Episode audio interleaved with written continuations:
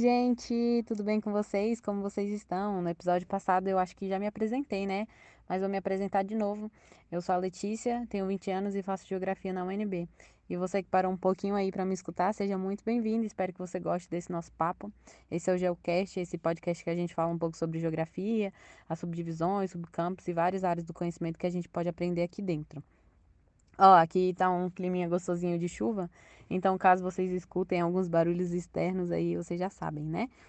No episódio de hoje, a gente vai falar sobre a imagem da ciência geográfica, um pouco do que a gente pode tirar do livro Geografia, uma brevíssima introdução, e do que a gente tem de base do nosso ensino médio e dos nossos anos escolares. O principal subcampo que eu vou tentar debater aqui com vocês é a geografia humana.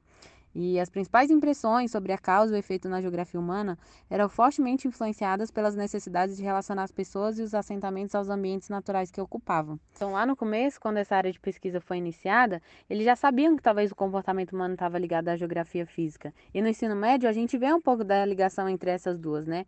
Na verdade, quando a gente trata um pouco da parte física e estrutural da geografia na escola, é um pouco mais difícil de relacionar com a parte humana, apesar de que quando o contrário acontece, é mais comum da gente ver, né? Ou seja, comentando sobre geografia humana, a gente encontra com mais facilidade os pontos físicos. Isso pode muito ser poderia muito ser mais comum, né, do que é. O ambiente físico e suas características influenciam muito com a forma do ser humano lidar com o espaço. E, e, em contraponto, a forma que o ser humano lida com o espaço influencia muito no que o ambiente é e no quanto ele se transforma.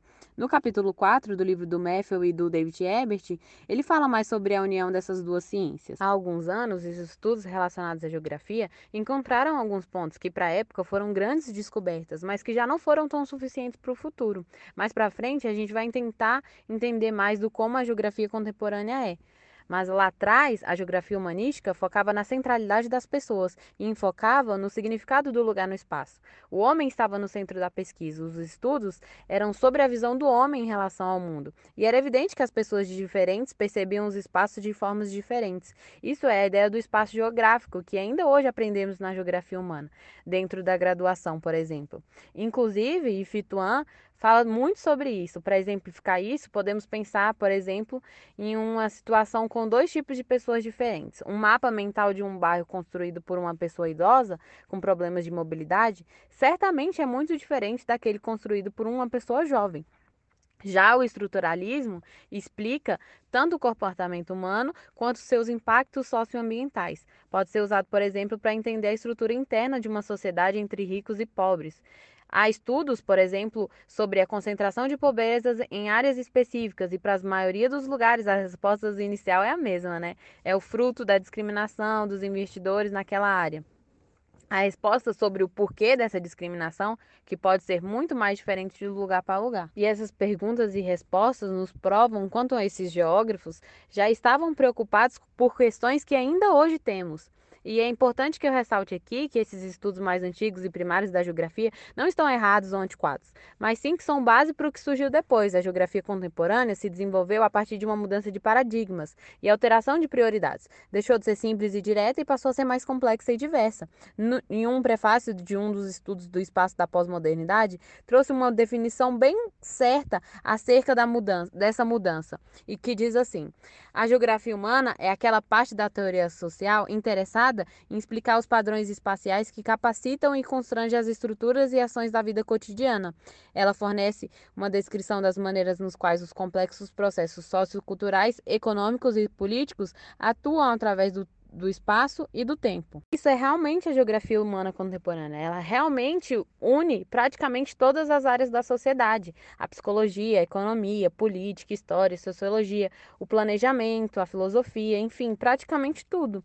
Então, afunilando os estudos, pode surgir várias outras áreas dentro da geohumanística, como geografia populacional, geografia regional, que pode que pode ser né, rural, urbana e do desenvolvimento, geografia cultural, social, etc.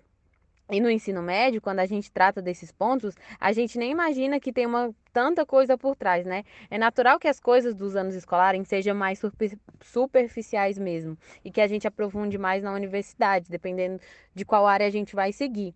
Mas existe todo um processo, um estudo e um conhecimento que se enriqueceu durante anos para que chegasse até a gente, em que é entregue para a gente na escola de uma forma muito mais pronta. Tudo que a sociedade é hoje, a forma como a população está dividida, como ela cresce, como o ser humano reage a determinados estímulos, o motivo das grandes guerras, as guerras mais invisíveis, como é o racismo estrutural, a homofobia, a economia de determinados países, as preocupações com o trabalho, com a previdência social, com as desigualdades e até mesmo com o ponto da globalização chegou, entre tantos e tantos outros estudos da geografia humana, tudo isso se levaram anos, estudos e contextos diferentes para serem compreendidos. É como se fosse um grande trabalho em conjunto de grandes geógrafos, com tantos outros profissionais de tantas outras áreas distintas e que se completam. E a gente aprende muito disso na escola durante o ensino médio, mas antes também na base no ensino fundamental. E o mais legal disso tudo é que nunca acaba, há sempre algo a mais para se aprender, para se aprofundar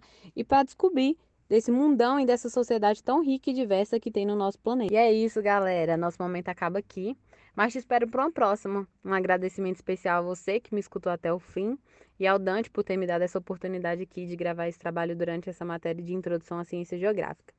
Beijo e tchau!